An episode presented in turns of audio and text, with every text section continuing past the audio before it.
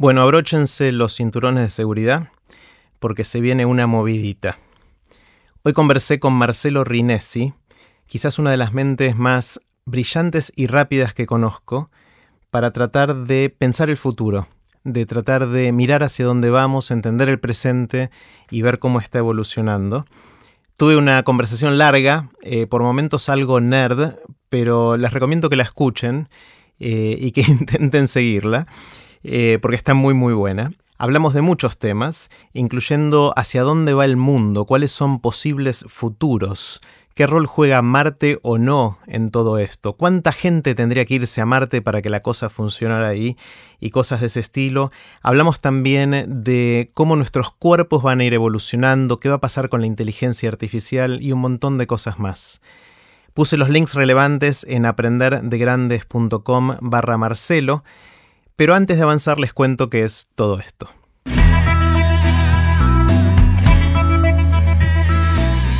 Esto es Aprender de Grandes, el podcast donde comparto lo que aprendo mientras intento aprender durante toda la vida y lo que converso con gente que admiro. Ahora sí, los dejo con Marcelo Rinesi. Que lo disfruten. Hola Marcelo. Hola, ¿cómo estás? Muy bien, muy bien. Eh, me gusta siempre empezar con una pregunta amplia y, recuerdo el día que nos conocimos, ya hace unos cuantos años, quiero decir cuatro o cinco años, pero no sé, por ahí un poco más, un poco menos. Eh, fui a una reunión en la cual vos y otra persona más eh, tenían como tarea describir futuros posibles, em, futuros que sean autoconsistentes, no necesariamente futuros probables, pero sí consistentes entre sí, autoconsistentes. Eh, y me fascinó esa idea de, no tratar de proyectar el presente, sino decir qué futuros son posibles. Em, me encantaría si me puedes contar alguno de esos, me quedé con ganas de más. El... Por ahí no existe el futuro en el sentido de una sola cosa, un solo argumento que define todo el, mundo. Hoy en día simultáneamente tenemos el futuro de la Internet y el futuro de China, y son varios futuros, no existe uno solo que cubre todo. Una película sí tiene un solo tema. Tal vez el futuro tan consistente, potencialmente más fuerte, es un futuro básicamente con un clima destrozado en el cual el planeta no es habitable de trópico a trópico y la humanidad está en retirada hacia los polos. Ah. No necesariamente extinguida, pero es un mundo más pobre, es un mundo más autoritario. Me cuesta imaginarme un mundo con dos billones de refugiados, que no sea un mundo mucho más autoritario en los lugares donde se quieren defender de los refugiados. Eh, la cosa que siempre me, me preocupa es que las peticiones climáticas de Naciones Unidas terminan en el 2100. Siempre el gráfico termina la curva en el 2100. En parte porque, bueno, la climatología es más imprecisa cuando más lejos vas. En un rango de tiempo, es más fácil predecir el clima a dos años que a dos días o que a dos semanas. Pero es preocupante que las proyecciones terminan ahí, porque eso lo que hace es que incluso el peor caso sea sobrevivible business as usual, como dicen las previsiones climáticas, para el 2100 es desastroso, es catastrófico, pero es sobrevivible. Ahora, proyectas business as usual en el 2200 y no queda claro que sea sobrevivible para la especie. Ese es tal vez el que se me ocurre, salvo cosas del estilo de pandemias y demás, como el escenario en el cual un solo factor dominaría todo lo que vemos del, dominaría el mundo en el sentido de eso es el futuro. O sea, a ver si entiendo, Marce, sería un, un futuro en el cual la temperatura media subió unos cuantos grados, eh, el Ecuador o entre los trópicos es insoportable. No es habitable. Eh, y la gente que estaba hasta ahora en el Caribe tomando sol tuvo que salir corriendo y se va a refugiar al norte del, del, trópico o al sur del trópico, en cada uno de los hemisferios. Y la gente que está ahí trata de cuidarse de que no le vengan demasiados refugiados. Hay mucho, muchos regímenes eh, o regímenes autoritarios. y realmente un una situación en la cual inclusive extrapolando más allá del 2100 se pone cada vez peor, eh, que hoy quizás no tenemos visibilidad de eso porque las proyecciones terminan ahí. Es más, por un lado, una población disminuida tiene menos uso de necesidad de energía, con lo cual podría imaginarse más fácil el control de emisiones de carbono y demás. Por otro lado, esta clase de cosas tienden a tener eh, efectos de loop, de, feedback, feedback, positivo. El miedo clásico que tienen muchos climatólogos es la cantidad de carbón que está en la tundra, como que está congelado en la tundra eh, al norte de Asia. Ah, claro, enterrado. Congelado. Sí, claro. Al subir la temperatura, eso se libera, eso aumenta la temperatura, se libera más y entras en un ciclo de feedback positivo. Otro que ya está pasando es hoy, donde hoy quiere decir esta semana, el Ártico está muchos, muchos grados por encima de lo normal. Vos ves, el, el gráfico es más interesante. Hay un rango de curvas a lo largo del año que obviamente las curvas van bajando para pasar el tiempo, eso es cambio climático. La de este año no tiene comparación con ningún otro. Está estamos en temperaturas que nunca pasaron. No, nunca pasaron y que están órdenes de magnitud. fuera de estándar, fuera de rango, divisiones estándar por fuera de lo que sería esperable. Hmm. Nadie tiene idea si es un año freak o si realmente esto está para quedarse. Pero estamos en una situación en la cual estamos viendo años récord todos los años, prácticamente. Claro. Eh, con lo cual, a ver, sigue siendo sobrevivible. Por ahora. Yo no imagino una o imagino muy improbable una catástrofe en la cual eh, en 20 años está todo inundado, no, eso no va a ser, lo que va a haber una degradación constante de los ecosistemas. Pero sí, el preocupante es que pasa en el 2100, para adelante. Pero tampoco es tan lejos, está dentro de la vida de gente que nace hoy. Claro. Ahora, las elecciones recientes en Estados Unidos quizás aceleran un poco todo esto, ¿no? Porque si vamos a dejarle de prestar atención a este tema y negarlo como un hecho, es probable que, aceleremos estas cosas, ¿no? Sí, hay un viejo... A ver, Trump en particular es particularmente malo. En general, la estrategia republicana de... Eh, los republicanos vienen undermining climatología como ciencia desde siempre. Más preocupante es que siguen ganando elecciones aún haciendo eso. Un viejo, tal vez el viejo, es que hay una ventana de tiempo en la cual puedes hacer algo de manera razonable. Esa ventana pasa, lo razonable a corto plazo pasa a ser sobrevivir y no prevenir. La... Eso viene diciendo los climatólogos hace mucho. Cuando más esperas, más difícil se hace. Hoy en día estamos haciendo más de lo que yo esperaba. La verdad, ha habido muchos más avances. Incluso se está estabilizando la emisión de carbono. La pregunta es cuán sostenible es eso. Cuán mejorable es y lo otro es que no alcanza. Claro. Tal vez una de. Saltando un poco otra pregunta. Mi opinión más impopular es que ya es demasiado tarde para conservar ecosistemas. La conservación de ecosistemas hubiera sido una buena idea, ya es imposible. Está todo demasiado degradado, demasiado insostenible. Puedes mantener un ecosistema prístino como eh, arte, como jardín, ya no más ya no es autosustentable. Tenemos que pasar a la ingeniería de ecosistemas. Tienes que cuidarlos para que, o sea, no pueden vivir solos, digamos. No. Y cuidados con un ingreso constante de energía, trabajo, cuidado. Obras de arte si querés. Pero ya no son, no es, no, no lo toco y se queda. Eh, Marcia, ¿hay algún otro futuro que sea inconsistente con este, pero consistente internamente, que también veas que puede suceder? Sí, no son necesariamente ortogonales entre sí. Uno, a mí me gustaría imaginarme un futuro de alta productividad, con ingresos básicos garantizados, eh, si uno quiere un mundo más parecido a la Federación de Viajes a las Estrellas, que, que otra cosa. Es más consistente un mundo de muy alta desigualdad, básicamente un mundo Piketty, ¿Mundo? Piketty. ¿Qué significa? Eh, Thomas Piketty, el, el, economista, que hizo una obra bastante. que pegó mucho en ciclos económicos y políticos, en el cual él describe la curva de desigualdad a lo largo del tiempo, últimos siglos. Su trabajo tiene dos partes: uno empírico, que es describir esa desigualdad, otro teórico, que es tratar de, de entender. Va, él postula que es inevitable de la dinámica entre capital y trabajo. Lo primero es bastante inargumentable. Lo segundo, ha habido discusiones sobre si eso no eh, prevenible o imposible.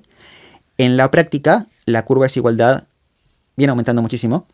Hasta que uno hasta podría decir que el periodo entre post Segunda Guerra Mundial hasta 1980 es una generación muy particular, muy rara, un cambio en tendencia histórica que eh, dejó de pasar, básicamente. No es el estándar. Una cosa que tiene eso, hablando de a futuro, es que las desigualdades con alta tecnología puede que sean más insalvables que las desigualdades con baja tecnología. Mm. Que en general, a ver, vos podés tener, ¿cómo digo? Vos podés tener una sociedad con emperadores y campesinos, que es extremadamente desigual, terminamente desigualdad. Pero incluso el emperador tiene control solamente de tecnologías antiguas. Una sociedad en la cual vos tenés, por decir algo, inteligencia artificial superhumana, que cuesta billones, ahí tenés un tema, porque tenés billonarios con una desigualdad que es insalvable si no tenés. Ah, alguien dijo que la libertad de prensa es libertad de tener una prensa, si tenés una prensa. La tecnología demasiado avanzada, si es cara, esa es la diferencia fundamental. Esa, la pregunta fundamental no es si vamos a tener inteligencia artificial, es cuán cara va a ser. Hmm. Y por lo tanto, ¿quién va a poder acceder? Exactamente. Ahora, pero eh, eh, te escucho y quiero estar de acuerdo, pero por otro lado pienso, hoy, si tenés un teléfono celular razonablemente bueno, tenés acceso a las mismas fuentes de información que tiene alguien de mucha plata.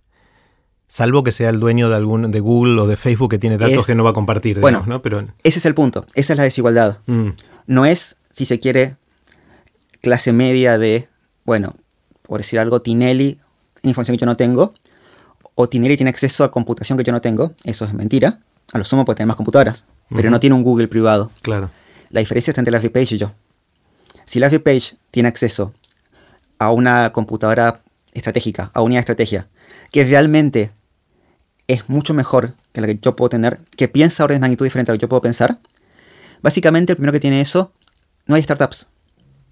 No va a haber nadie que pueda ganarle a eso. Se queda congelada una clase que va a pasar a ser social de gente que tiene acceso, acceso a tecnología súper avanzada y gente que compite entre ellos pero no puede competir contra eso.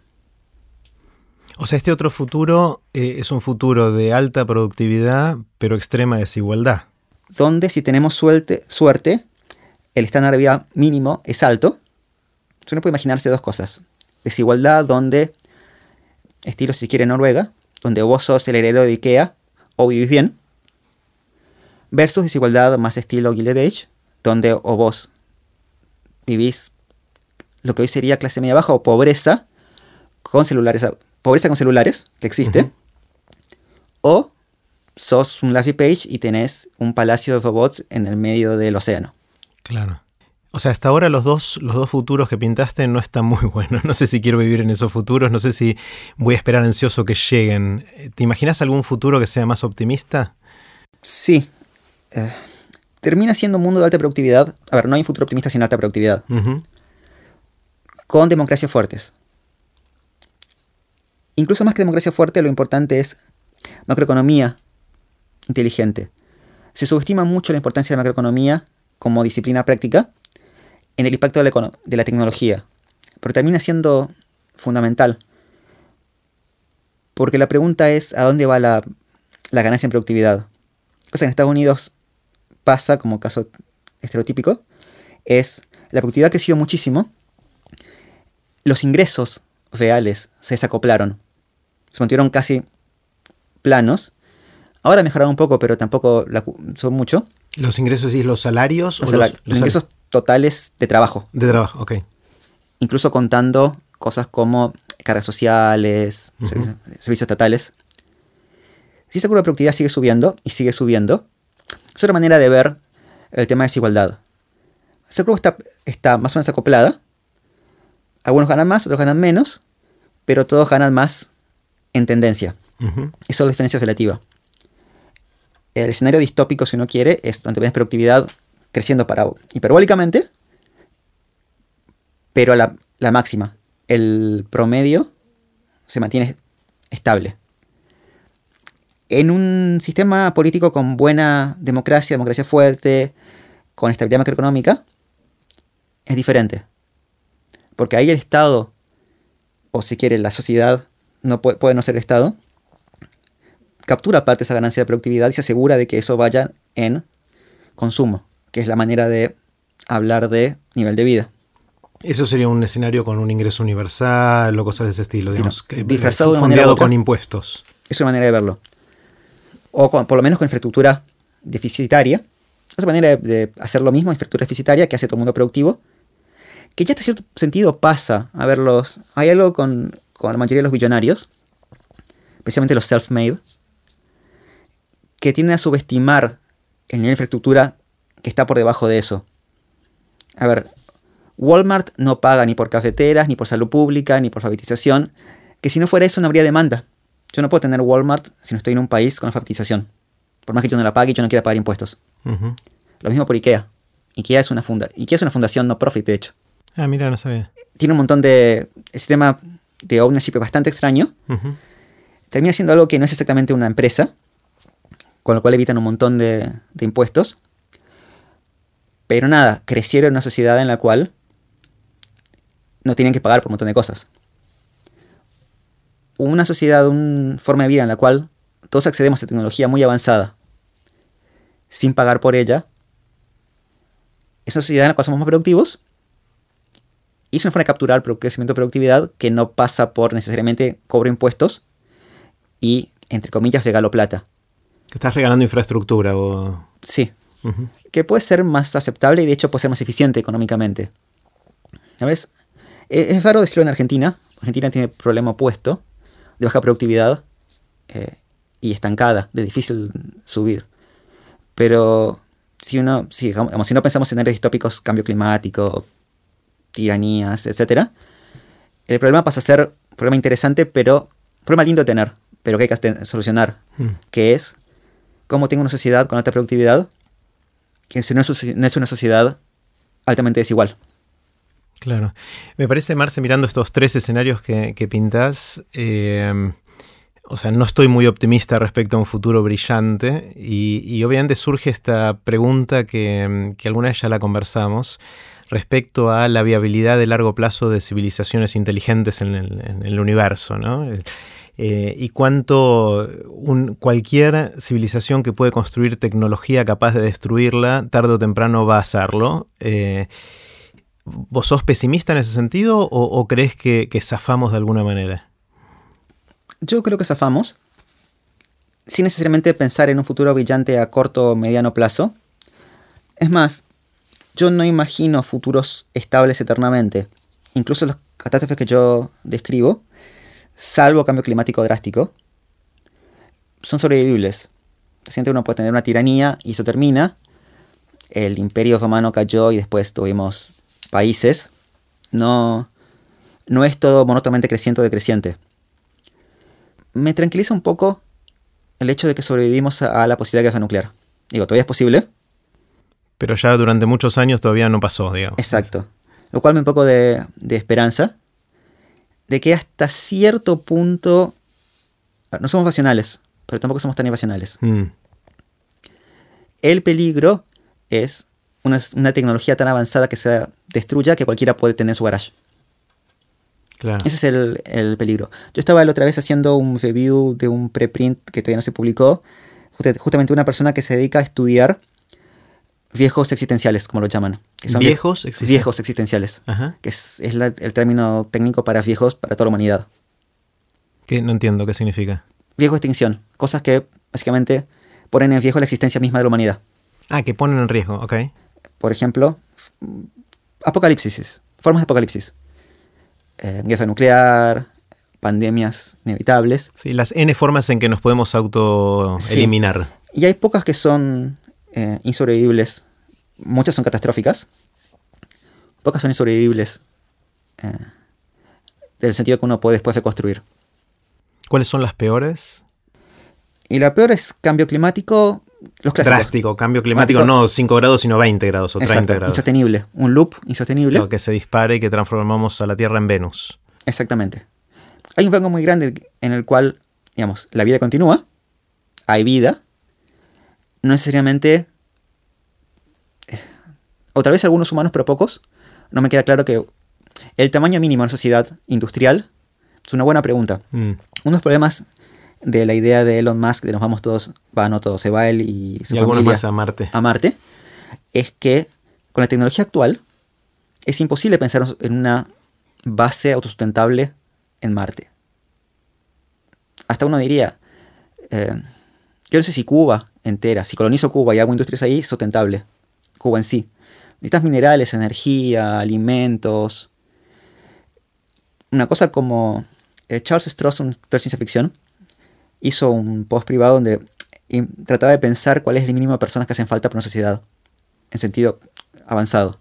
Y son millones. Millones, no miles. Millones. Necesitas millones de personas para hacer una sociedad como la que tenemos hoy. Sí.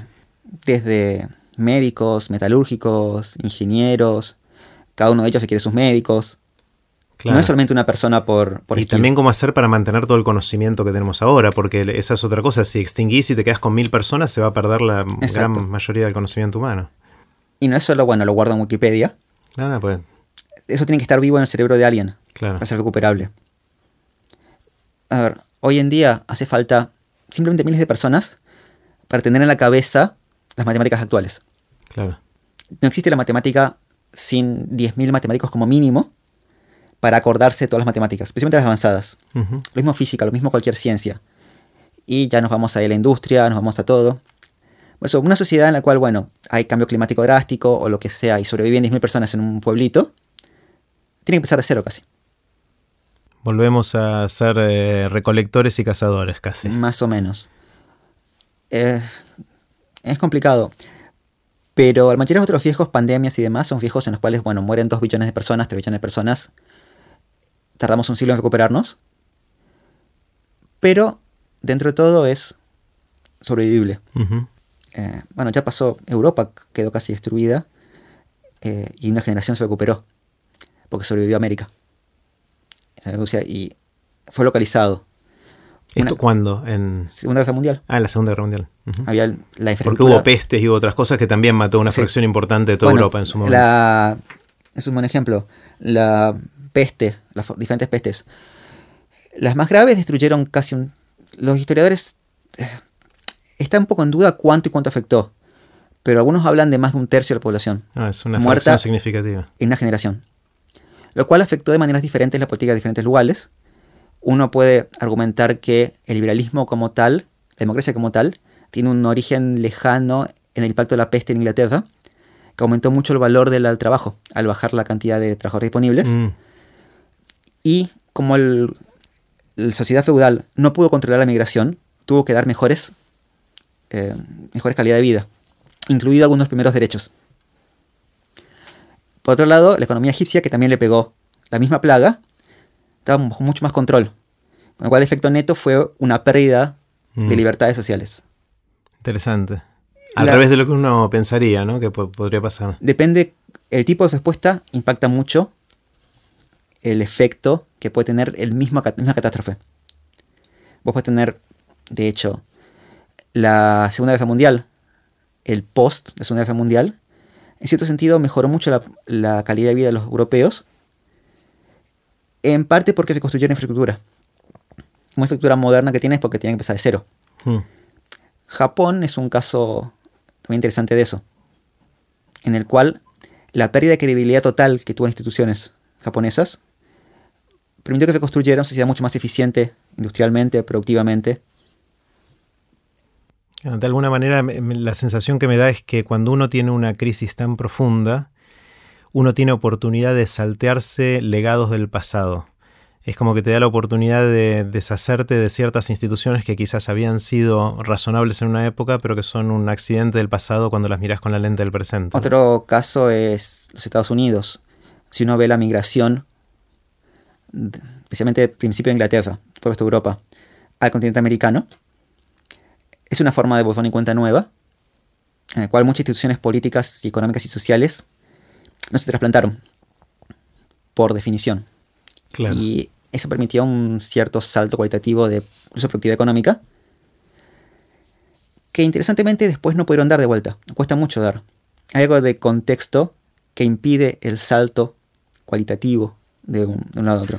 Es la típica también que pasa en los negocios, ¿no? Que las empresas, es difícil de una empresa muy exitosa que pegue el salto a la próxima tecnología o a la, próxima tendencia y vienen los, los emprendedores y hacen algo chiquitito que termina ganando, ¿no?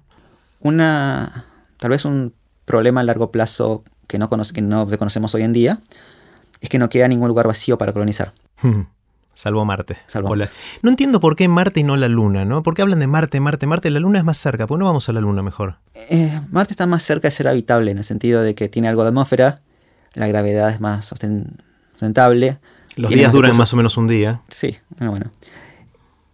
Igual es cierto que si vos vas a vivir en una base completamente autocontenida, es la Luna.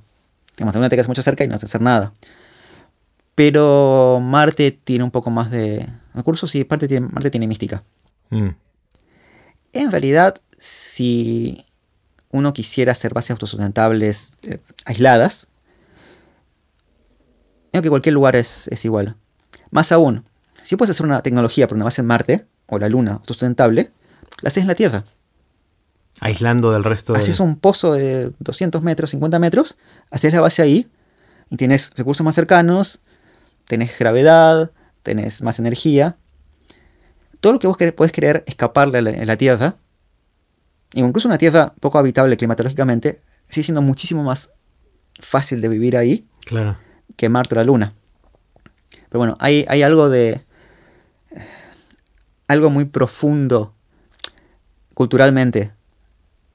Digo, profundo no, no, muy, no muy nuevo tal vez no muy viejo, pero sí más profundo en la idea de colonizar el espacio, de bases en temas. Casi de sueño, ¿no? De romántico. Exactamente. Eh, yo creo que parte de, A ver, parte de Elon Musk sueña con eso como sueña, y otra parte es simplemente una cosa muy inteligente de aprovechar esa corriente romántica, como decís vos, para ganar energía para sus otros, otros proyectos. Hay otra discusión ahí que, me parece que la, está, la pelea es entre Elon Musk y Jeff Bezos de Amazon, que Elon Musk quiere ir a Marte y, Jeff Bezos dice, si hacemos todo el esfuerzo para escapar a la gravedad terrestre, no nos metamos en otra gravedad, quedémonos dando vueltas por ahí, o sea, de construir estaciones espaciales en otros lugares. Eh, ¿Te parece más razonable eso o no? Es... Dependiendo del nivel de tecnología, sí. Hay problemas de acceso a masa y energía que no está tan que es más fácil, algunas cosas son más fáciles en, en un planeta. También tienes problemas de radiación cósmica, en general y solar en particular, que es más fácil si tienes un planeta con, una magnetosfera. Igual, a ver, hay dos cosas de lo que dijiste que, a ver, dijiste completamente cierto. Hay dos cosas que me hacen un poco de ruido. La tal vez dos formas de lo mismo. Que es, estamos hablando de Musk y Pesos. Cuando son, cuando, volvimos a la, idea del gran hombre como base de la historia, que no parece del todo cierta. Eh, si no fueran ellos, serían otros. A ver, son ellos en el sentido de, no es que si no fueran ellos sería yo. Realmente yo no puedo hacerlo.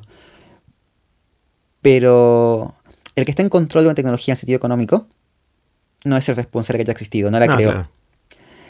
Y la otra cosa son dos cosas, son ideas en las cuales mil personas, dos mil personas no hay un futuro para la humanidad. A ver, hay un futuro para la humanidad fuera en el sentido de que podemos ser colonias afuera y son humanos y están ahí. Pero no podemos pensarlo en eso como alternativa a vivir en el planeta porque simplemente no podemos migrar a todos. No a todos, pero ¿qué pasa si con el tiempo ponemos uno o dos millones de personas en Marte? Y eso empieza a ser sustentable, quizás no exactamente igual que acá, pero en generar cierta atracción y masa crítica para el conocimiento, la tecnología, etc. Y hay una gran catástrofe en la Tierra. Sí, el, como backup sí, pero como plan A no. Claro. No es lo mismo tener un backup que decir, bueno, no me cuido más de la Tierra, me voy ahí. No, no, por supuesto. Y además, poner un millón de personas y base crítica de sustentabilidad es un problema más complicado que mantener una sociedad interesante y vivible en la Tierra.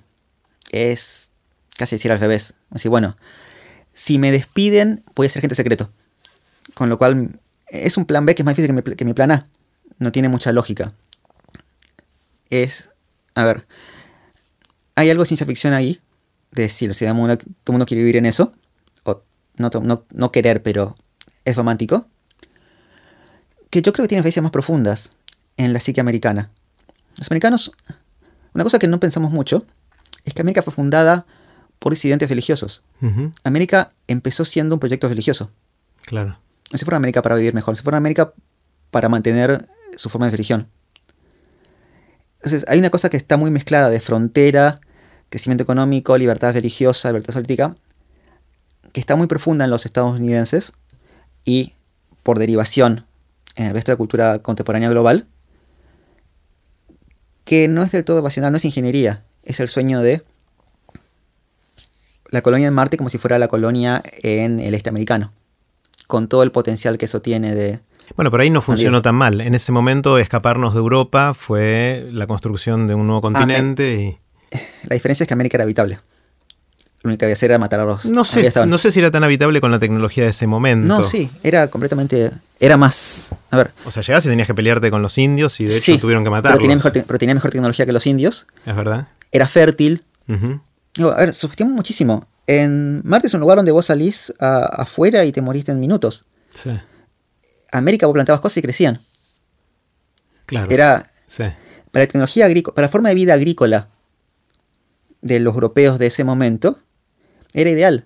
Imagínate, el problema fundamental que tenía, el constraint fundamental de productividad que tenían era la tierra. De hecho, tu riqueza y nivel político se medía en cuánta tierra tenías.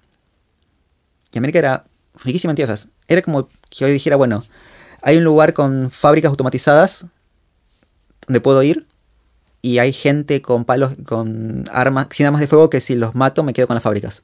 Claro. Es ese nivel de riqueza potencial que ya no está disponible en ningún lado. Ya no hay lugares para colonizar así. Ya esto hay que hay que construirlo. En ese sentido, el espacio me parece. A ver, subest- subestimamos muchísimo. La NASA viene haciendo muchísimo. Se habla mucho que la NASA no va más a la Luna. Lo que ha hecho la NASA en general, también los eh, científicos en Europa y crecientemente en China, son cosas casi no, milagrosas, pero son fantásticas. Estamos viendo planetas en otras estrellas. Algo que yo me acuerdo, creo que fue en enero, estaba de vacaciones, salieron las primeras noticias sobre primeros exoplanetas descubiertos. Yo no lo esperaba en mi generación. Mira. La idea de descubrir planetas, de poder medirlos, planetas que estuvieran en otras estrellas. A ver, la astrofísica sugería que sí, que había otros. Simplemente cuestiones también estadísticas. Bueno, vivimos un planeta, tiene que haber muchos planetas. Poder medirlos observarlos, y que haya tantos. Hay. Casi cada estrella tiene un. No, no es así, pero. La mayoría de estrellas tienen planetas, por lo que sabemos. Eso es un cambio en nuestro entendimiento del universo posibilidades de vida, pensamiento que son, a ver, casi no se puede subestimar cuánto cambió nuestra vida del mundo en las últimas décadas. A pesar de que no hayamos ido a la luna últimamente. Ir a alguna hora no, har- no haría nada. Claro. El Pathfinder en Marte, tenemos, ya es casi rutinario poner robots en Marte y medir, sacar fotos de planetas que no están en nuestro sistema solar. Es un cambio que no esperamos y que tiene un romanticismo muy fuerte. Quiero tenerlo más. A medida. ¿Viste la cuenta en Twitter de. Creo Pathfinder? Del, pero de Max Explorer, los primeros. Este que tiene un webcam, una cámara que ¿Sacan va fotos? y hacían como que el robot tuiteaba. Eh, a cierto- en ciertos momentos se volvió hasta casi eh, dramático, porque el robot tuiteaba son se queda sin energía Hmm. o que nos extrañaba Claro. en Navidad. Y eso pegó muchísimo.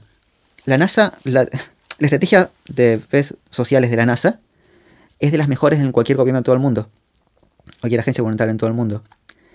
Y creo que a medida que nos acostumbremos a que convivir con IAs y con robots que sean parte, extensiones nuestras, va a bajar un poco. Ya está bajando un poco la demanda de pongamos gente en, en órbita, gente de la Luna, gente de Marte, porque son parte de nosotros. Ya hay, Sentimos que estamos ahí. sí, no hace falta, ya no hace falta tanto pensar en un... Seguimos queriendo hacerlo. Ya hay tanta demanda, de pongamos un nombre en Marte, cuando tenés robots en Marte que sacan fotos y te tuitean. Claro. Eh, se extendió un poco el concepto de dónde estamos. Tenía ganas de hacerte una pregunta, pero ya sospecho cuál va a ser la respuesta. Y es, suponete que viene Elon Musk que dice, se abre la inscripción para los primeros mil, dos mil o diez mil, no te prendes, no vas a. Marte.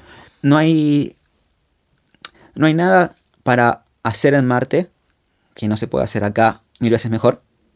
No hay nada que aprender en Marte que no nos pueda enseñar los robots que van ahí. A ver, además personalmente eh, soy un cómodo. Un cómodo. No, digo, ni, ni siquiera me gusta ir a acampar. claro. Mira, menos irte a Marte. Menos irme a Marte. Sería, yo imagino, eh, a gente que disfruta, no sé, escalar el Everest, que podría interesar como desafío personal. Pero a esa gente le encanta escalar y después bajar el Everest. Sería... Eh, eh, ir a Marte es como escalar el Everest y quedarte arriba. Sí. No va a haber muchos. Imagino que habrá, de vuelta, ese romanticismo. Sí. Mezclado tal vez con misantropía y con ganas de dejar todo e irse. Hasta cierta búsqueda de... No, que, no, que no condeno, de gloria personal. Te soy la primera persona en Marte, soy las primeras 100 personas en Marte. La historia no te olvida nunca. Más que nada la primera. Todos se acuerdan de Armstrong, nadie se acuerda más del décimo. Claro. Pero imagino que, imagino que va a haber. A ver, casi cualquier cosa. Somos tantos y tan diversos. Casi cualquier cosa que vos imagines, alguien va a decir, sí, yo lo hago. Lo cual explica el, el libro Guinness de los Records. Pero personalmente no me parece... ¿No te parece tan interesante para vos? No. Lo nuevo no está en Marte, lo nuevo está en los papers que salen acá. Claro. Y acá hay suficiente gente haciendo cosas interesantes como para que valga la pena leer lo que va saliendo acá. Eh, este punto, la, la, exploración hoy en día eh, pasa menos por ir a donde nadie fue. A ver, esto es personal. Sí. Hay gente que, que lo cual sí. Que por saber lo que nadie sabía hasta ayer. El descubrimiento, el descubrimiento del conocimiento y no tanto de los lugares. Porque los lugares son un poco todos lo, los mismos. La, hay novedad hasta por ahí nomás. Digo, son hermosos. Pero lo realmente nuevo es lo que se descubrió. Ahí está la frontera. La frontera es más eh, de conocimiento, de formas de ver el mundo, que de lugares. Claro. Marce, ahora que decidimos que no nos vamos a Marte eh, y que nos vamos a quedar acá y que tenemos distintos futuros que pueden ir en, distintas direcciones, algunos más atractivos que otros, tenemos nuestros cuerpos, ¿no? Nuestros cuerpos con los cuales no solo convivimos, sino que es lo que somos, al fin y al cabo. Eh, y esos cuerpos también están evolucionando, no por la evolución natural, sino por lo que vamos haciendo con nuestros cuerpos. Así terminó la primera parte de la conversación con Marcelo Rinesi. Si no están muy deprimidos y tienen ganas de seguir, les recomiendo mucho las próximas dos partes. En la próxima parte hablamos sobre cómo nuestros cuerpos van a evolucionar en los próximos años y también qué rol va a jugar la inteligencia artificial en el mundo. Les recomiendo mucho escucharla. Les recuerdo que puse los links relevantes de este episodio en aprenderdegrandes.com barra Marcelo.